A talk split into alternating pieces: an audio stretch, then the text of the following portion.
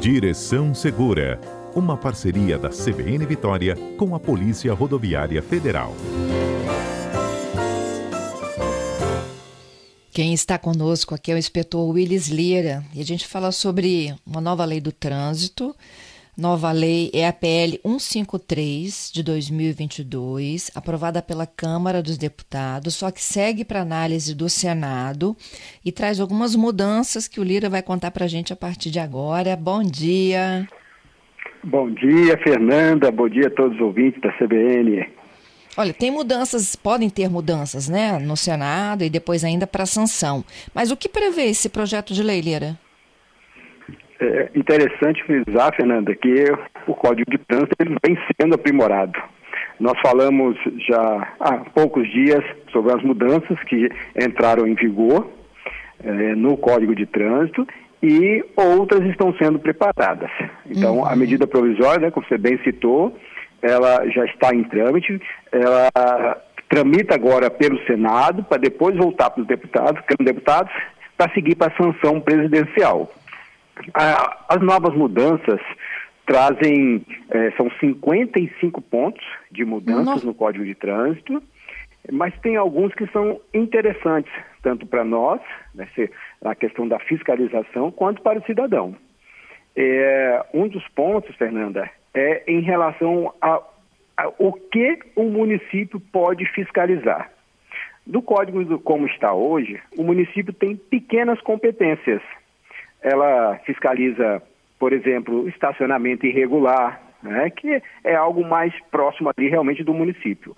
Com a mudança, o município vai ganhar é, espaço na fiscalização, incluindo é, licenciamento, é, bafômetro, né, utilização de etilômetros. Há uma abertura na competência para os municípios fiscalizarem.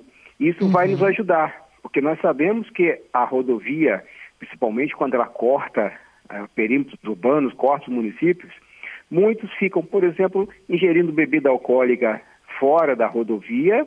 Nós não temos que esperar essa pessoa entrar na rodovia para só depois ser fiscalizada.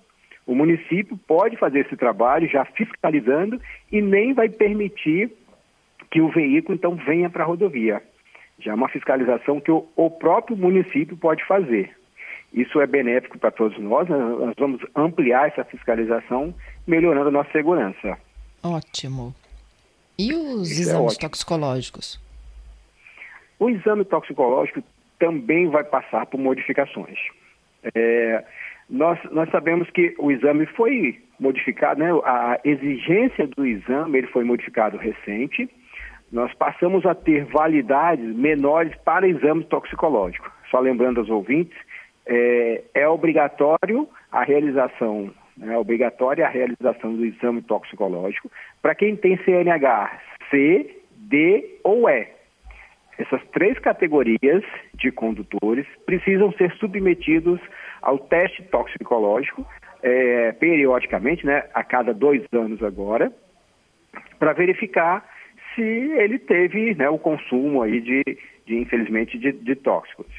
É, a legislação, ela é, prevê um início de aplicação de penas, as multas, né, para quem descumpre, é, que seria entraria em vigor só a partir de 2025.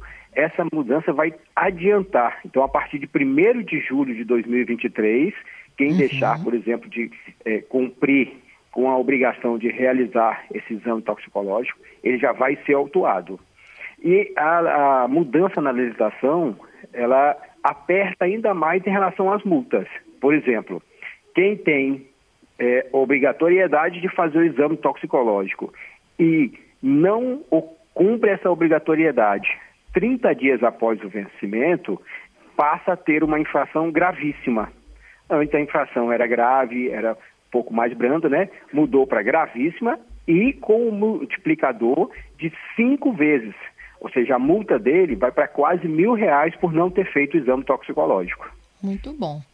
E por fim, dirigir veículo após resultado positivo no exame toxicológico. Essa também, é, nós tínhamos uma limitação na nossa fiscalização.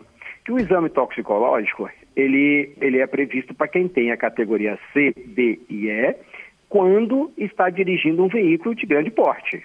Então, categoria D, se ele está dirigindo um ônibus, ele tem que comprovar a sua habilitação na categoria D e, a, e comprovar que ele fez o exame toxicológico. Uhum. Agora, a, a mudança prevê uma abertura.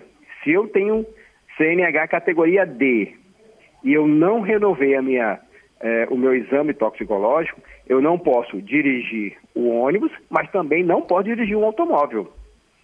Tá? Porque eu tive, eh, eu não renovei ou eu tive um exame positivo, fez o teste, deu lá que consumiu né, drogas, então ele não vai poder dirigir e vai ter também uma eh, autuação sobre isso, infração também gravíssima, outra vez multa de 5 a 10 vezes, dependendo. Se ele for reincidente, né, a multa dele é de 10 vezes ele né, tem o direito de dirigir suspenso. É isso.